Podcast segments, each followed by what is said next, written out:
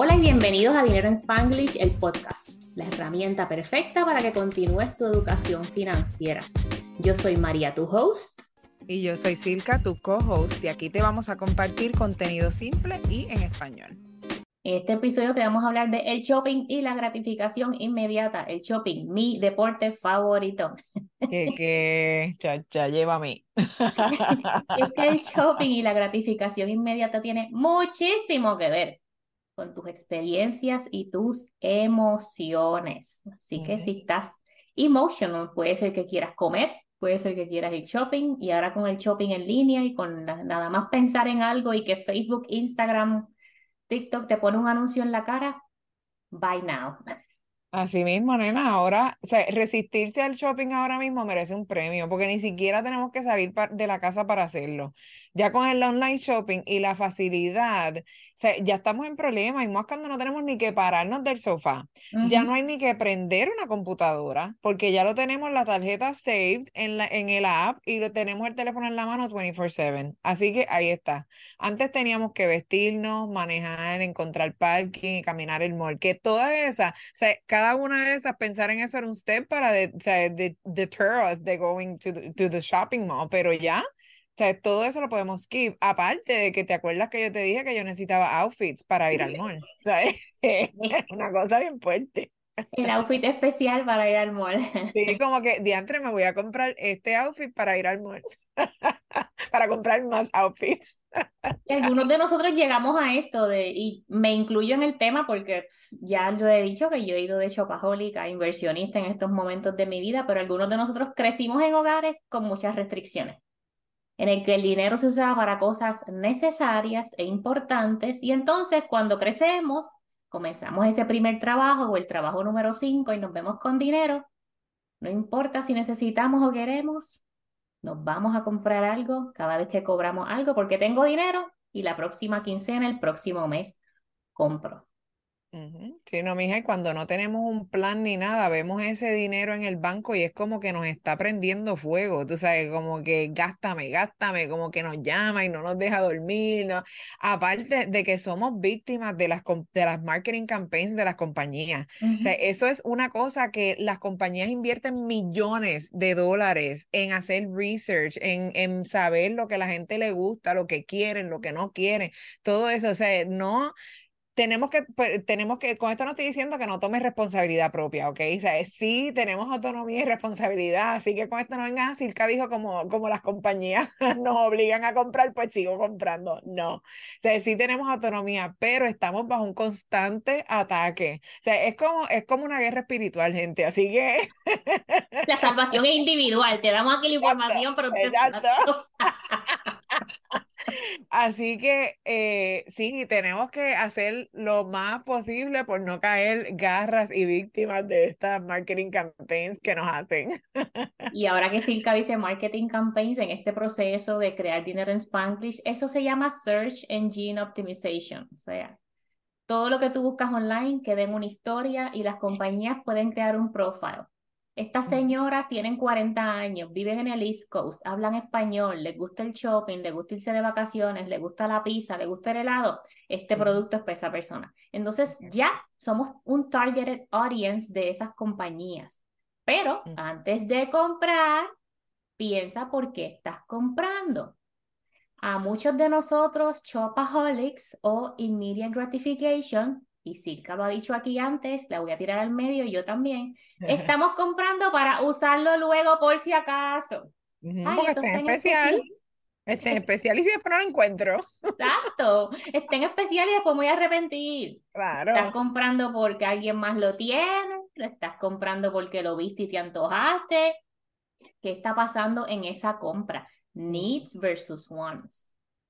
Exactamente. No, nena, y eso de que, ah, después si no lo compro me voy a repartir, embuste, embuste, eso a los dos días se te olvida, mano. O sea, y me he dado cuenta por el impulso de las cosas cuando están online, ponerlas en el carrito y dejarlas ahí.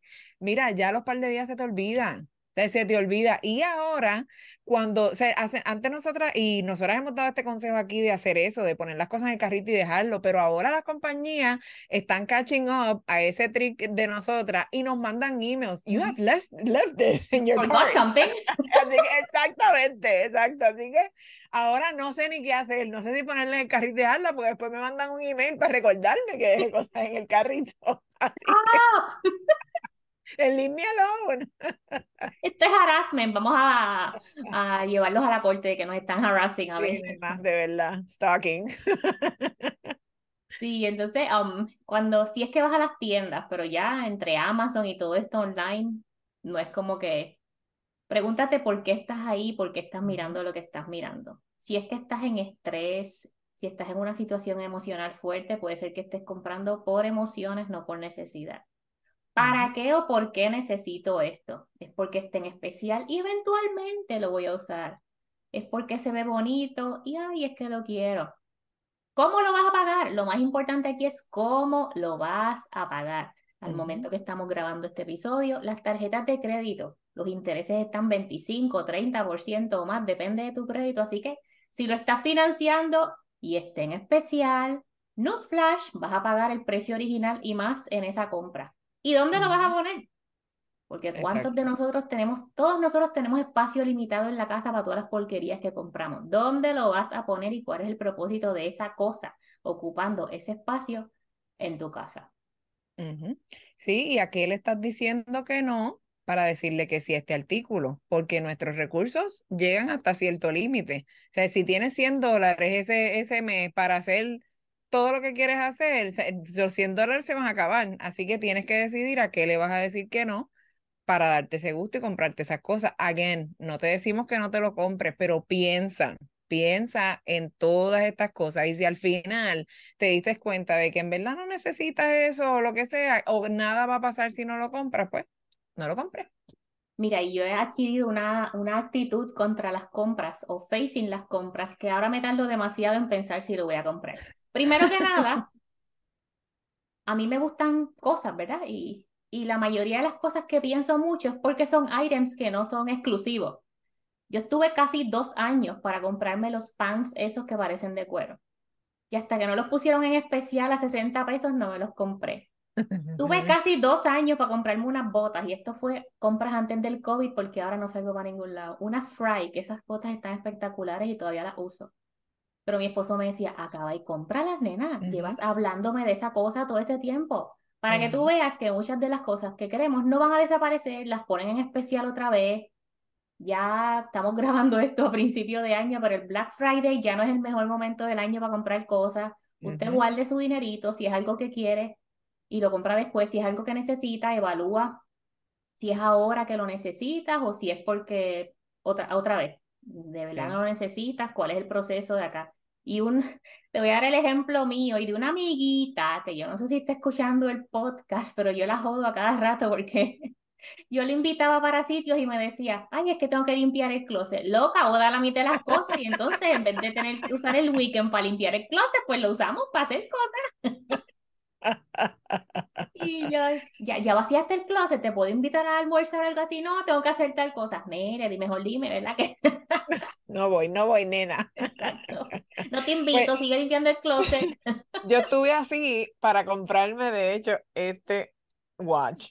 Porque yo tenía un Fitbit por años, ¿ok? A mí ese Fitbit me duró, yo soy de las que si no se ha roto, no me lo voy a comprar, tú sabes.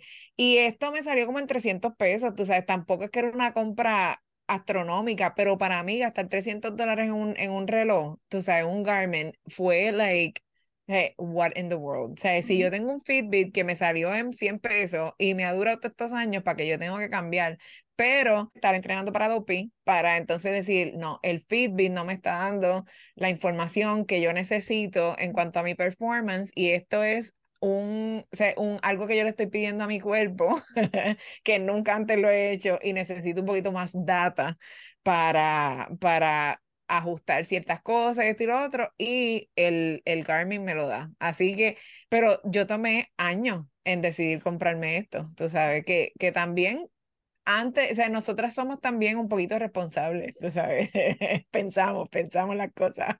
Y anuncio no pagado, el Garmin está brutal. Cuando tú estás entrenando para algo, está brutal. Olvídate del Apple Watch. Eso sí, no, no, no. el Garmin te hace los intervalos que nosotras usamos para correr, te vibra, te pita, whatever. Hay unos Garmin que hasta guardan um, música. Pero creo que esos son como 500 pesos o más. no tienes ni que llevarte el teléfono. Bueno, está brutal. Tremendo aparato. Yes. Aquí te voy a dar unas estrategias o unas ideas de lidiar con esto del o la ah, gratificación inmediata. Yo no soy psicóloga ni consejera, yo soy María, CPA, MBA, BA, pero no. Pero sí pasé por esto de chopajólica inversionista. Este proceso me abrió muchísimo los ojos, así que quiero que primero que nada piensa y evalúa lo que realmente puedes hacer con ese dinero y cómo afecta tu situación actual y tu futuro financiero. Antes de gastarte 300, 500 dólares en algo, piensa cómo lo vas a pagar, cómo te afecta um, y cómo funciona esto. Llegar a un momento, y me vas a escuchar diciéndolo 20 mil veces, llegar a un momento en que tú cobras y no tienes que pagar deudas porque simplemente hiciste tu plan y le dijiste a tu dinero lo que tiene que hacer, está brutal. Está más brutal que ir a Marshall y salir con el carrito y las bolsas llenas. Yep. Agreed. Otra más, antes de comprar, piensa en needs versus wants. Ah, establece prioridades y lo que es importante para ti. Esto va súper atado a tus metas de dinero. Si tú tienes una meta de ahorrar porque no tienes tu fondo de paz mental, esto es mucho más poderoso que eso. Tener el closet lleno es mucho más poderoso que eso. Si tienes una meta de salir de tarjetas de crédito, porque tienes 10 tarjetas de crédito todas con balance, esto es mucho más poderoso que eso. Si tu fondo de inversiones para el retiro está en menos de, por ejemplo, 20 mil dólares y tú quieres llegar al retiro con 200 mil, 500 mil, un millón, esto es muchísimo más poderoso. Y lo mejor de todo es que todo esto se puede automatizar, así que no tienes ni que pensarlo. Puedes salir y lograr esas metas de dinero rapidito. Otra, dale un subscribe a todos esos emails o abre un email solamente para suscribirte a las tiendas. Y ese email no lo abre. No lo chequeé. Bota el password. y ni siquiera, a veces tú te suscribes, le das un subscribe y cuando tienes que comprar algo te suscribes otra vez y te envían un cuponcito y ya. Pero recibir todos esos emails, a mí me pasaba con Ulta y con Sephora. Yo antes me maquillaba más que ahora y entonces me ponían gasta 50 dólares y recibe una bolsita con 20 mil porquerías y ahí iba yo chucho a buscar 50 pesos para gastar y nunca usaba todos los samples. Los mejores son los perfumes, pero fuera de eso, nada más. Um, otra, ignora los anuncios de social media. Y más aún esos videitos de unboxing que tiran las muchachas por ahí, o los muchachos o los niños. Yo le tengo a Isabel casi prohibido ver Ryan's World, porque eso es todo juguetes y juguetes y yo, nena, no, vete a A for Adley, que es más aventurero. Así que eso empieza desde que son niñitos, mucho ojo con eso. Ah, únete a grupos de Facebook, como el de Transforma tu dinero con dinero en Spanglish, para que te unas con personas que compartan tus nuevas metas y valores y salte de esos otros grupos que no te ayudan. Hay un montón de grupos en Facebook de shopping, pero hay un montón de grupos como el de nosotras que te ayudan a pensar de manera diferente con relación al dinero. Sí, volvemos a lo mismo, o sea, rodéate de personas que te impulsen a, a llegar a tus metas. Tú sabes, trata de, de, evitar estar en un ambiente que lo que te hace es tentarte, tentarte a comprar, a botar dinero, a gastar. Sí. Vende, dona y sal de todas esas cosas que ya no usa. Cuando tú estás haciendo ese proceso de decluttering, que lo hice recientemente acá y lo voy a volver a tener que hacer ah, con el proceso de la mudanza, tú dices, diantre, todo esto fue dinero. Lo que va a terminar en un landfill, porque ya cuando nos deja de servir a nosotros, lo llevamos al Goodwill y si nadie le encuentra de esto, ese propósito ahí, a la basura.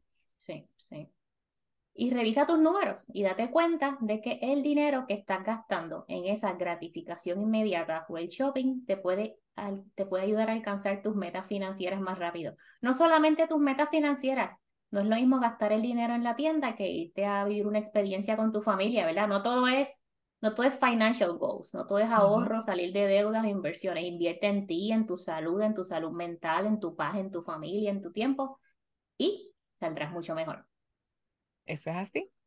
Muchas gracias por acompañarnos durante este episodio. Como siempre te decimos, búscanos en todos los social media outlets, en Instagram, en Facebook. Ahora tenemos un grupo privado de Facebook que está todo chévere por allá.